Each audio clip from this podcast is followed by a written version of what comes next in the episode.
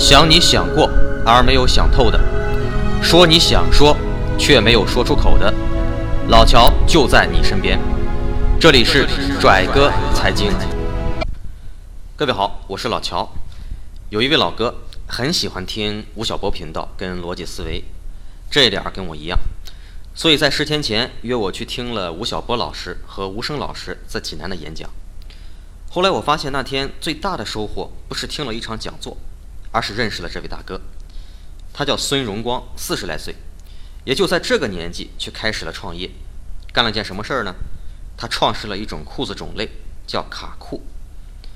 他说有一次在高速路上堵车，一堵就是四个小时，坐着很难受，溜达呢又没地方，所以他觉得作为商务男士，尤其是大肚子的商务男士，买裤子、穿裤子是一件挺无奈的事。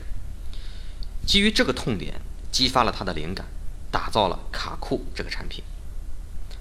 卡裤和传统的裤子相比，版型、面料和设计都不一样。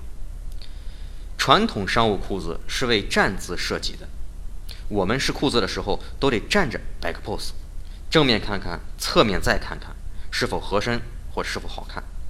谁也没有说坐着试试的，因为谁都知道商务装坐着肯定不会舒服。但是卡裤。就是在坐姿的情况下设计的，让商务男士坐着也舒服。这我想各位都没听说过吧？并且卡裤的面料透气舒服，避免从车上下来屁股后面湿一大片的尴尬。另外腰围、膝围也可以进行调整，是一款非常高端的商务男裤。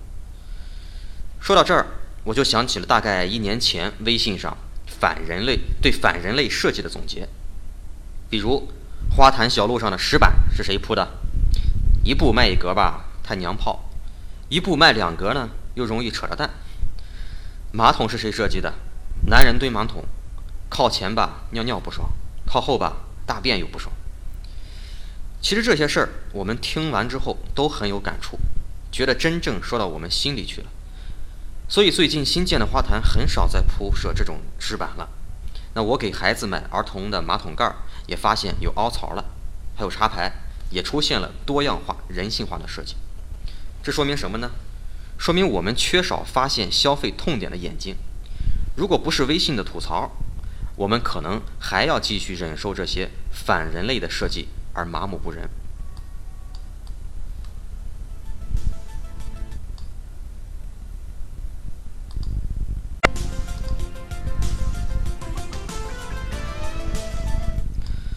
这就引出了一个问题：什么叫消费痛点？既然有痛点，是不是还有痒点呢？就是挠痒痒那个痒。痛点就是消费者有问题，不解决这个问题就难受、苦恼、烦躁，这是急需解决的基本需求。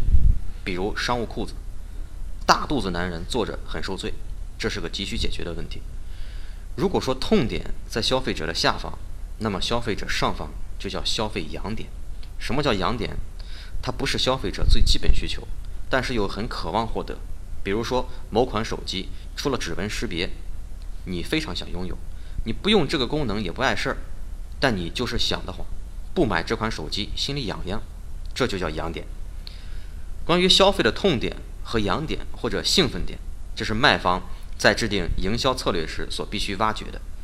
挖掘痛点的核心就在于对比，这种挖掘是从细节着手。细节的捕捉是需要细心观察并迅速做出反应的。比如前有前段时间有一条新闻引起民众的强烈关注：一名女子打黑车，这个黑车指的就是通过一款打车软件找的没有营运资格的私家车。这名女子半路上失踪了，后来抓获司机后得知该女子已经被害。这条新闻被同样是经营线上打车的另一家公司捕捉到了。于是立即打出广告，声称我们只有一种司机，叫做安全。很明显，这家公司的广告实际上就通过安全性的对比，凸显了自己对司机身份筛查上的优势，适时的抓住了消费者的痛点，尤其对于女性消费者来说尤其重要。当然，这家公司的广告来的稍微晚了一些，因为他已经错过了那个争夺第一打车品牌的最佳时机。没有在最佳的时期冲破营销的过程中那个临界点。另外，对于细节的捕捉，不能仅靠这轻轻的一击，还要在层层递进的过程中，不断的去挖掘和对比消费者的需求。我们再回到卡酷这个品牌，就非常的好理解了。穿商务裤子坐着不舒服，解决这个问题，只是满足消费者最基本的需求。如果仅解决这个问题，那这个品牌营销的方案是不成立的。很简单，如果你穿一条运动裤或者肥大的商务裤，同样可以解决。所以在基本需求之上，还有一个社会的需求层面，比如出席商务场合，这个社会需求决定了穿运动裤是肯定不受社交人群待见的。所以这就是基本需求和社会需求决定了你必须得穿舒服的商务裤。那这样就完了吗？还不行。在社会需求之上，还有尊重需求，包括自我尊重、被他人尊重、成就感和信心。比如卡酷，它的设计和精心制作，以及作为豪华车型的搭配销售，迎合了高端商务人士较为苛刻的全方位需求，以此来彰显奢华。所以，只有在基本需求中抓住了痛点，并自下而上层层递进，不断满足更高层次的痒点。才能最终实现品牌的价值。